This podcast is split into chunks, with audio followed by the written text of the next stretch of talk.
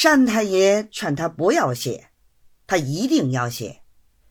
信上隐隐间，则他办事蛮横，帮着上司，不替百姓伸冤。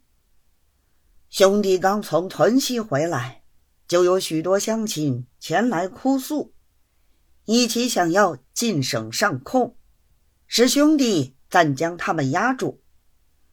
到底这件事，老公族是怎么办的？急望详事，云云。写完立刻差人送去，并说立等回信。一面。仍同单太爷商量敲竹杠的法子。不多一刻，庄大老爷回信已到。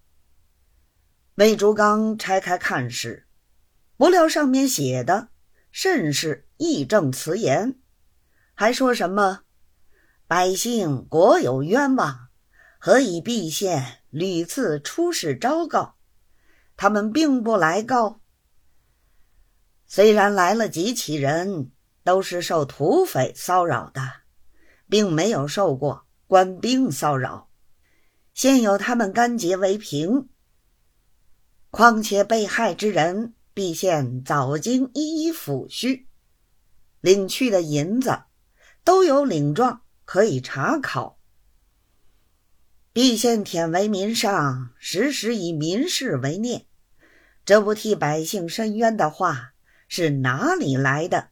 还求详细指教。各等语。魏珠刚看完之后，把舌头一伸，道：“好厉害！